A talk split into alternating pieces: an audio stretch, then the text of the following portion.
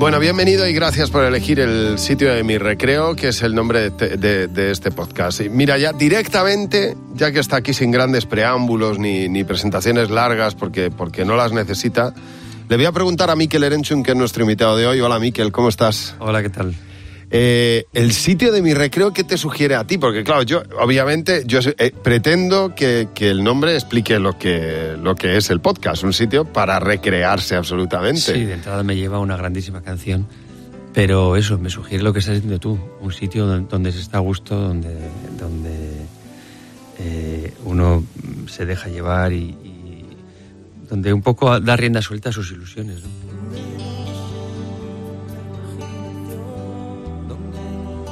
De eso se trata, de, dejarse llevar por la música y de hablar de, la música de nuestra vida, la que ha pasado por nuestra vida, y entre, entre esa música, sin duda alguna, está Mikel Erenchun, que tiene nuevo disco, que viene, vienes además ahora de, rendir un homenaje a Enrique Urquijo, un concierto precioso ayer. Sí, muy emocionante, muy bonito, porque bueno, yo con, los secretos y, con Enrique Urquijo tengo una especie de deuda eterna, porque... Eh, yo empecé a escribir canciones en castellano por su culpa, ¿no? Eh, en el grupo anterior a Duncan eh, que nos llamábamos los, Aristogatos, eh, escribíamos, bueno, escribía yo canciones un poco a semejanza de, Elvis Presley y cosas así, en inglés.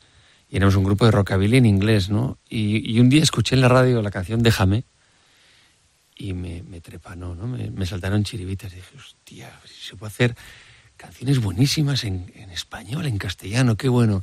Y a raíz de eso empecé a escribir en, español, así que, eh, bueno, siempre se lo contó Álvaro y en su momento se lo conté a Enrique, ¿no? Eh, esa eterna gratitud. Y poder estar en el homenaje el otro día rodeado de, gente maravillosa como Manolo García, como Amaral, como Miguel Ríos, eh, interpretando el cancionero de Enrique Urquijo junto a los secretos, pues fue muy bonito. Mira, yo estábamos hablando hace un segundo con, con Miquel de que en España siempre se decía que a diferencia de Estados Unidos aquí no se trataba a los músicos.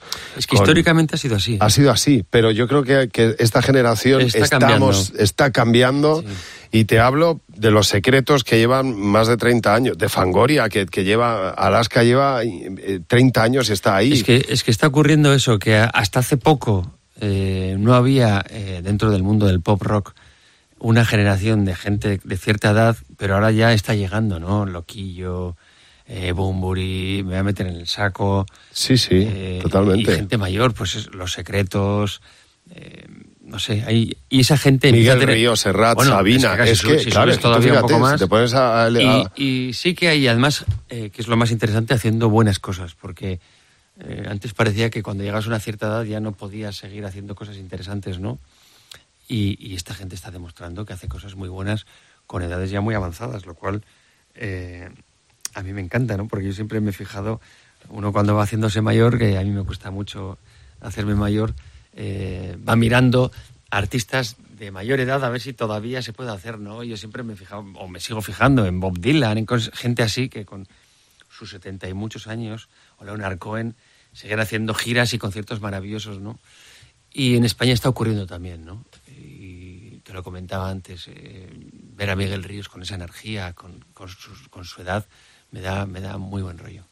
Mira, si estamos en buena forma, que vamos a empezar con una canción que yo creo que te da una dimensión de la forma en la que está Miquel Erenchun. Se llama Déjalo estar. Déjalo estar entre ayeres y emboscadas, entre el ruido de los días y la ciudad y paz, cien caricias y un puñal, resiliencia, equilibrio y corazón. Soy la llama de papel, las lágrimas de sal, escarchan la pared. Soy la daga que cruzó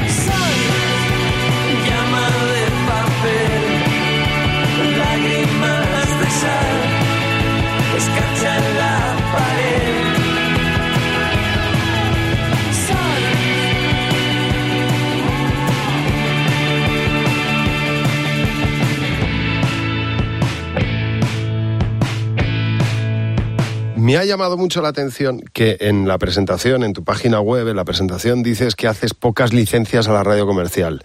Y eh, bueno, me ha llamado la atención porque Duncan Du, en su caso, cuando empezabais, nunca os planteasteis hacer música comercial. Recuerdo No. perfectamente la primera vez que os escuché y la ilusión con la que me fui a comprar el disco vuestro, porque era algo completamente distinto. No sonaba nada Sí, parecido. sí, yo- el yo- bajo, el sonido de la guitarra, Yo, yo ahora, claro, las cosas un poco las analizas con cierta perspectiva, ¿no? Y ahora, ahora veo que efectivamente Duncan Du era muy original en el, en el, si lo comparabas con las cosas contemporáneas, ¿no? Eh, una época como fueron los 80, como muy, muy de hombreras y de mucho color y de mu- muchos sintetizadores y tal y cual, de repente aparecen tres chavales del norte que apenas saben tocar con su contrabajo, con sus escobillas, con solo con una guitarra acústica, haciendo, cuidando mucho la melodía. Lo que nosotros, para nosotros era eh, fundamental la canción. Y claro, entiendo que era que, que pudo ser atractivo, pero efectivamente nosotros no teníamos ninguna pretensión ni de ser comercial, ni de ser indie, ni de ser nada. ¿no? Nada, nada, Hacíamos música sí. que creo que es, que es, que es la postura adecuada, ¿no? El, el andar un poco sin etiquetas. Y nosotros tuvimos un recorrido, eh, pues ese fue nuestro recorrido. Empezamos sonando en, en emisoras pues como Radio 3 o Radio España y tal y cual. Sí. Y luego, eh, de repente, dimos el salto a las radios convencionales, a las radios comerciales, ¿no? Y esto me lleva, yo no reniego de las radios comerciales. ¿eh? O sea, lo que quiero decir es que ahora ya, pero no es por elección mía, sueno muy poco en las radios comerciales o convencionales. En esta casa, afortunadamente, sigo teniendo un hueco y estoy, estoy encantado. Pero eh, yo, yo ya yo, ve, yo sé que mi música, mi edad, mi figura, mi nombre, quizás ya no, no, no está en boca de la juventud, ¿no? Entonces yo, yo asumo mi papel y estoy encantado. Bueno, la juventud, eso no sé si es una medalla que te puedes poner, ¿eh? No, no, no. no, o sea, no, te no. quiero decir que a lo mejor es una medalla viendo las cosas que se están oyendo ahora mismo. Efectivamente, efectivamente. No, no, yo de hecho... Siempre llama la atención cuando los padres ponemos a nuestros hijos canciones y, y cuando encuentran detrás una melodía, algo consistente, algo que les llama la atención, en el fondo les llama la atención y siguen oyéndolo. Sí, sí. Bueno, luego cada uno, o sea, yo con la música uno tiene que dejar total libertad. Efectivamente. Yo, tu- yo tuve, que- yo tuve mi época de tratar de, de conducir o reconducir un poco los gustos musicales de, de mis hijos. Y hasta que un día me di cuenta, o sea, yo les decía, pues esto, que esto es un horror, esto ¿qué hace? Entonces me acordé que cuando yo empezaba a- también a hacer música, eh, eh, mis padres hablaban muy mal de la música que yo escuchaba. Y anterior a eso, los discos de Elvis Presley se quemaban en las calles, o sea... Sí, claro. Entonces, eh, bueno, eh, pues ya es, es, un tema simplemente de yo le digo, mira, yo esta música a mí no me emociona, no me dice nada, pero oye, si es la que te gusta a ti, adelante, ¿no? Pero sí que trato de que tenga una mínima cultura, ¿no? Musical, es decir, vale, eh, te, te gusta Rosalía, me parece perfecto, pero está bien que sepas quién es John Lennon y, quiénes son los Beatles y quién fue Elvis Presley y tal. Luego tienes tu cultura y luego haces tus elecciones. Bueno, vamos a meternos un poco también en el universo Miquel. Eh, El universo Miquel me refiero a que Miquel Erenchun siempre ha sido una persona muy inquieta, que ha estado al tanto de lo que salía, sobre todo de su entorno y de su de tu zona, eh, La Oreja de Van Gogh, eh, Alex Ubago, Ana Pozas, bueno, la lista podría ser larguísima de artistas a los que has visto, has apoyado. ¿Y cómo está ahora? ¿Cómo ves el panorama? ¿Sigues estando pendiente de lo que sale de...? Eh, sí, sí que hay cosas que salen interesantes en, Donosti. Quizás no hay grandes figuras nuevas, como, como, fue en su momento La Oreja o, o, Alex Ubago, pero sí que sí que pasan cosas, ¿no? Uh -huh. Y yo no solo en Donosti o el País Vasco o España, yo creo que ahora mismo, o sea, quiero decir que en toda España están pasando cosas. Yo creo que ahora hay, hay grupos muy interesantes. Eh, yo creo que la música está muy viva. Sí que es cierto que eh, hemos pasado una crisis más que musical a nivel de contenido, eh, una crisis de, de, de, la forma de dar a, a conocerse esa música, ¿no? Eh, es un hecho que ya no se venden discos, que las tiendas de discos cierran, que la gente accede a la música de otra manera. Pero bueno, ya, son muchos años en los que nos hemos ido acostumbrando a eso, como que ya se ha regularizado un poco todo eso y ya nos volvemos a centrar un poco más en, la música, que es lo importante. Y yo creo que hay, que hay de verdad eh, muy buenos grupos, eh, grupos que llenan sitios grandes como el Wizzing Center, como los, no sé, los Vetusta Morla, eh, como Leiva, eh, Dani Martín, yo qué sé, much, muchos artistas eh, a los que les va muy bien. Otros nos vemos en salas más pequeñas y también nos va muy bien. Yo creo que hay que hay que estamos sigues moviendo, te sigues yendo ahí a, a ver a, a grupos sí, nuevos, sí, sí, en, te piden ayuda, me imagino. Esto es una uh, sí, sí me piden ayuda, eh, o ayuda o consejo, más sí, ayuda, sí, ¿no? ¿eh? o por lo menos me dan sus discos a ver qué pidiendo opinión, ¿no? Uh -huh. Me gusta, me gusta escuchar. Eh, esta es una de las pocas cosas que me parecen positivas de, de las nuevas tecnologías, ¿no? Yo soy bastante analógico y lo miro todo con bastante recelo. Pero el poder automáticamente investigar sobre cualquier artista está muy bien, ¿no? Tú ahora me dices, ¿has oído no sé quién? No. Pum, cojo el móvil, hago Y pumba, así ya y está. ya lo estoy yendo, ¿no? Eso, la verdad es que eso está muy bien.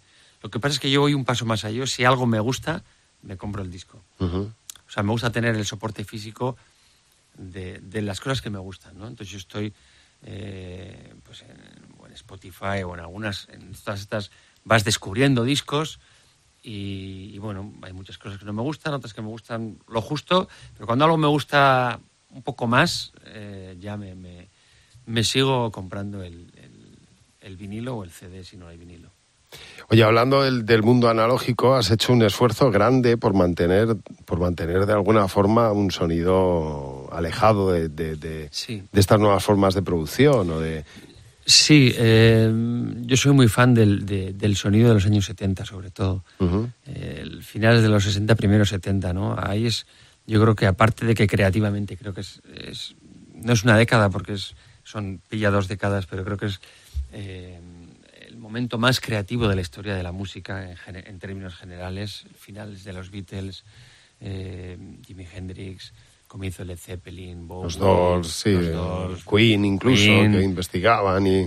Sí. Es un momento entre el 65 y el 70, hasta el punk, ¿no?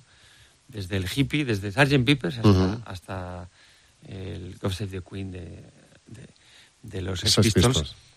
Ese me parece maravilloso y me parece maravilloso cómo suenan los discos de esa época, ¿no? Entonces esto ya es una, una, una elección personal, ¿no? De, bueno, pues a mí me gustaría que mi música haga lo que haga, hablo ya de sonido únicamente, suene así, ¿no? Entonces, bueno, ¿cómo se grababa entonces? Entonces a mí me gusta grabar cómo se grababa entonces. eh, que no es ni mejor ni peor, es una, una elección que yo he hecho. Sí que es cierto que ahora mismo eh, llama más la atención porque evidentemente casi no hay estudios analógicos. Eh, curiosamente ahora es mucho más caro grabar así.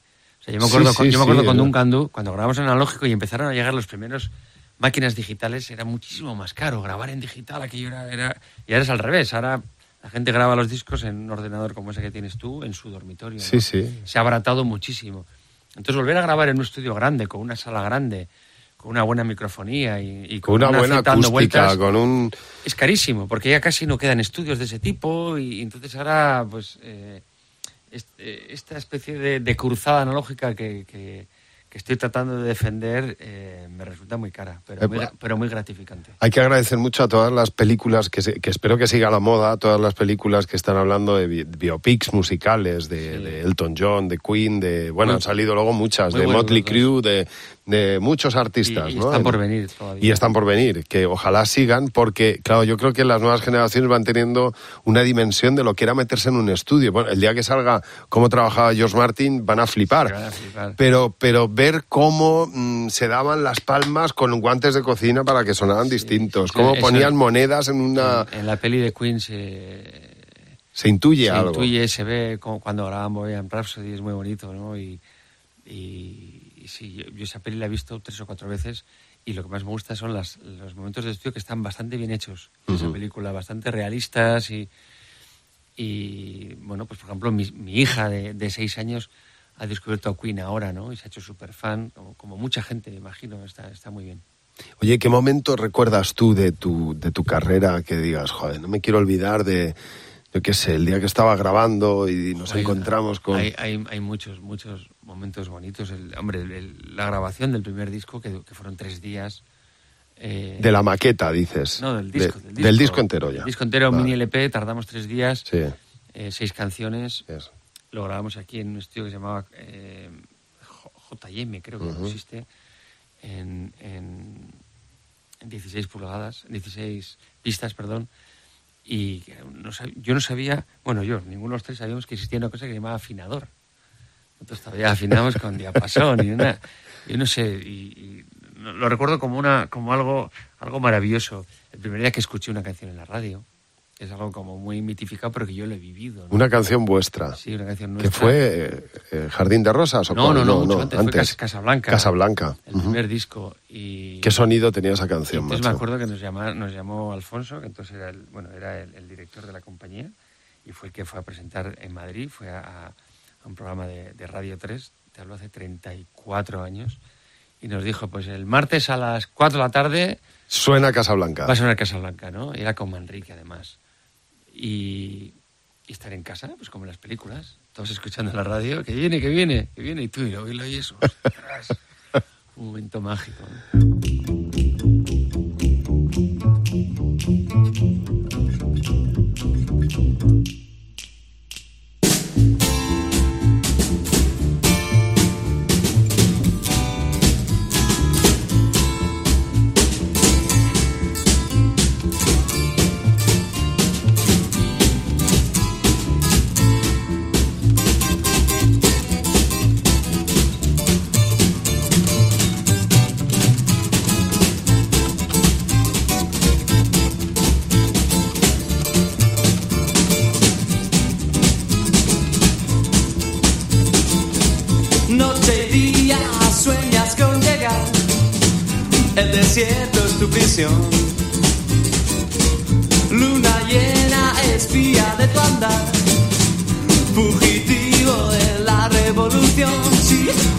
Casa Blanca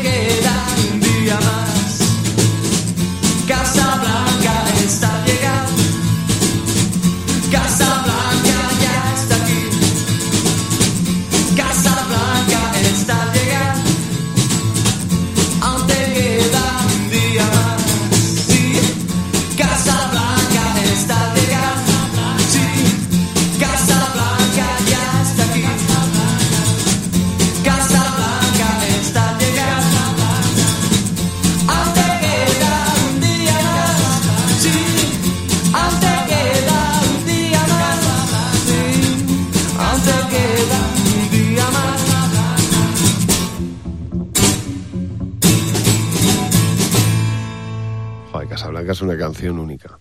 Que La verdad es que tenéis un... O sea, eh, entre Diego y tú tenéis un Es un repertorio... cancionero muy amplio. Buah. muy, muy amplio. Sí, ayer, ayer, que cené con, con Diego, que me acompañó a lo, a lo- a los secretos, y estuvimos hablando entre el, el catálogo de Duncan Du, el de Diego Basayo y el de Mikel Erenchun, estamos como en 700 canciones. Fíjate. Es una barbaridad. Fíjate. 34. El año que viene cumplimos 35 años. Por eso, te- por eso me he incluido antes en, Sí, el, sí. en el saco de la gente que lleva ya mucho tiempo. El otro día decía David Summers que con, decía, con 10 hits tienes una carrera musical hecha. Sí. Con 10 hits ya puedes tener una carrera musical tranquila y dedicarte a, a, pues, pues eso, a, y, y fíjate, entre 700 canciones, vosotros hits, hits, tenéis por lo menos tenemos- 20, 30 Sí, canciones. No, no. Los Hombres G también. Mira, Los Hombres G era un grupo eh, en el que cuando nosotros empezamos, eh, ellos ya estaban, pues estaba Loquillo, Los Hombres G, estaban Los Secretos. Nosotros somos como una especie de segunda hornada, ¿no? De, Ujú. de- de la movida madrileña. Y claro, ya Los Hombres G eran, cuando nosotros llegamos a Madrid, Los Hombres G ya habían tenido su éxito. Y entonces nosotros grabamos el disco con, con Paco Trinidad, que era el productor de, de Los Hombres G. Y aquí estamos con el... Primero grabamos un mini LP, que era el de Casablanca, y luego Sí. grabamos canciones, Ujú. nuestra primera larga duración, donde ya venía Jardín, Jardín de Rosas. Gaviotas y todo Ujú. eso. Y cuando estábamos grabando ese disco, vinieron, vino un día David Summers a, a hablar con Paco Trinidad, y para nosotros fue como si entrara John Lennon por el estudio, ¿no? Fue una cosa, ostras, mira, mira, mira, David Summers, ¿no? Otro día íbamos a la compañía y, y- y estaba Loquillo, estaban los gabinetes, ¿no? Jaime Urrutia, mira, Sí. es Jaime Urrutia y tal. Uf, recuerdo toda esa época la recuerdo con, Sí. con- con- con devoción, ¿no? Salir por Malasaña y eso, y encontrar a, a los elegantes, a los no sé qué. Mira, mira, mira. Sigues corriendo, ¿no? Te veo Sigo muy... corriendo mucho. en No he dejado de- llevo corriendo 30 años, pero los últimos 10 ya de una manera más intensiva. Y ahora en, eh, vengo ahora de, de- de hacer la Bebe San Sebastián. Que os cayó, nos cayó la, Mundial. La Mundial es una carrera muy dura, que a mí me encanta. Y bueno, pues al final, estos últimos cuatro meses han sido bastante intensos para preparar eso. Ujú. Y un maratón que no voy a poder correr porque es este, este fin de semana. Y cuando me pongo así, siempre pierdo dos, tres kilos. Sí, es, es, es adictivo. Es adictivo, es adictivo. Una cosa tremenda. Sí, pero ahora, ahora llega la Navidad y se recuperan demasiado rápido. sí, es verdad, sí, es verdad. Bueno, eh, vamos a centrarnos ya en el, en el nuevo disco de Miquel, El último vuelo del hombre bala. Un disco, eh, antes yo destacaba una canción, Déjalo estar, pero bueno, podíamos hablar de La Vereda o de cualquier otra canción. ¿Cuál, ¿Cuál quieres que escuchemos ahora? ¿Cuál te gustaría que escucháramos ahora especialmente y que... Bueno, de, de este disco tengo. eh, no tengo casi favoritas porque todas son un poco favoritas, ¿no? La Vereda, que fue la canción que, que elegimos como primer single, es una canción que, que no está envejeciendo, que en directo funciona muy, muy bien. Es con la que abrimos los conciertos y, y sería un buen momento de, de escucharla. Pues vamos a verla.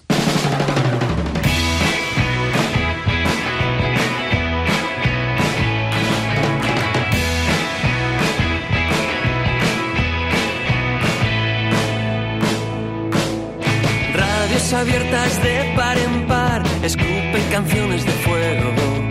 Las marionetas en el guiñol repiten los mismos gestos. Hay cambio de guardia en el circo, perfumes en el tocador y un deshabitado para los dos.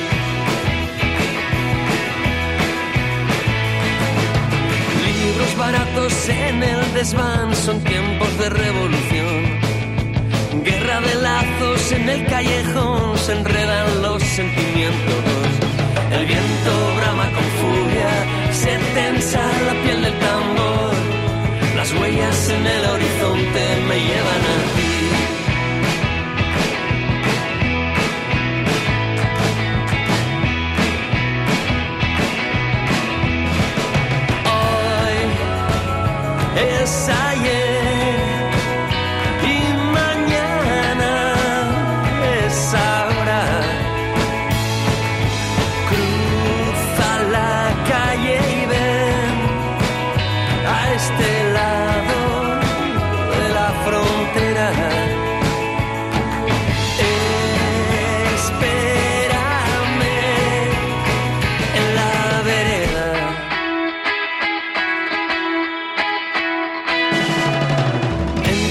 Huesos y entre tu piel se esconden mis corazones. Uno de plata, dos de papel, el resto estrellas fugaces.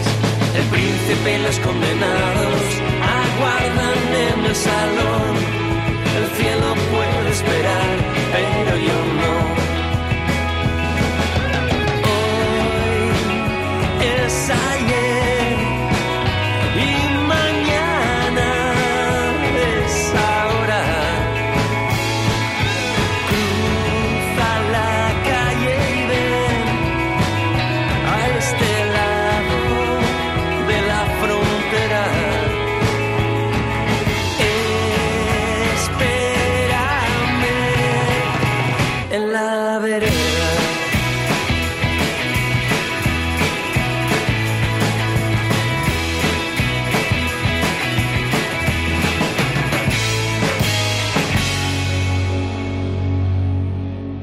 Mikel Erenchun con eh, este nuevo disco que decíamos ha hecho un esfuerzo por grabar en analógico, porque tenga un sonido... La verdad es que el sonido del disco es mm, contundente, es Sí. como muy compacto, muy... Bueno, es el sonido de Mikel Erenchun de toda la vida, ¿no? Sí, sí, sí, yo creo que se han dado, se han dado muchas cosas para que eso ocurra. Eh, primero el, el- el buen quehacer de, de Paco Loco en su estudio.